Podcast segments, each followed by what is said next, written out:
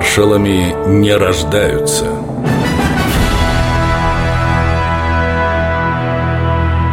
Александр Голованов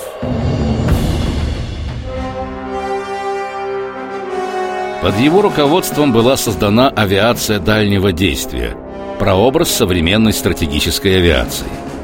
Кто такой маршал Голованов, немцы хорошо знали, ведь именно он разработал план бомбардировки Берлина еще в самом начале Великой Отечественной. Знали и оперативно доложили руководству. Сообщаем, что Голованов, в числе немногих, имеет право на свободный доступ к Сталину, который называет его по имени в знак своего особого доверия. Это правда. В годы войны Александра Евгеньевича действительно часто вызывали в Кремль. Но на то были свои причины.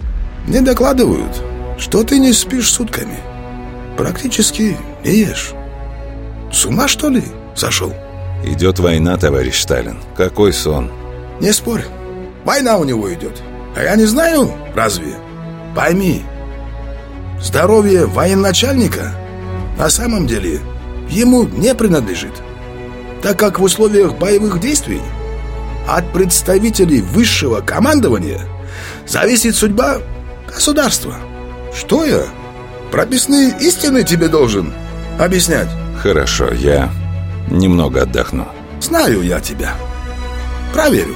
Если соврешь, представлю охрану, чтобы ее сотрудники контролировали твой личный распорядок дня. Ты этого хочешь? Нет, не хочу. Молодец, что согласился. Спасибо. Иди, отдыхай. А я прослежу.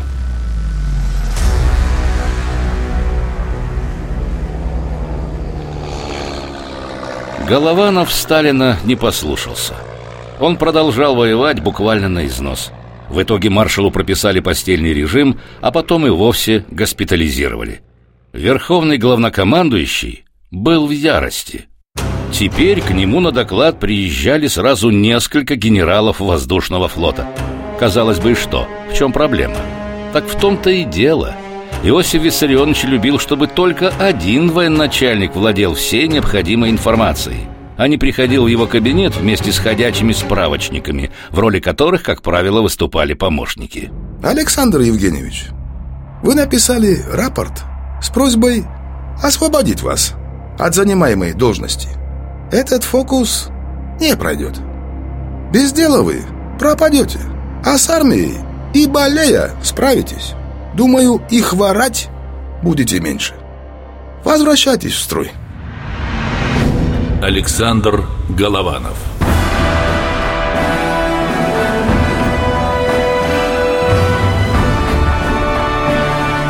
Маршалами не рождаются –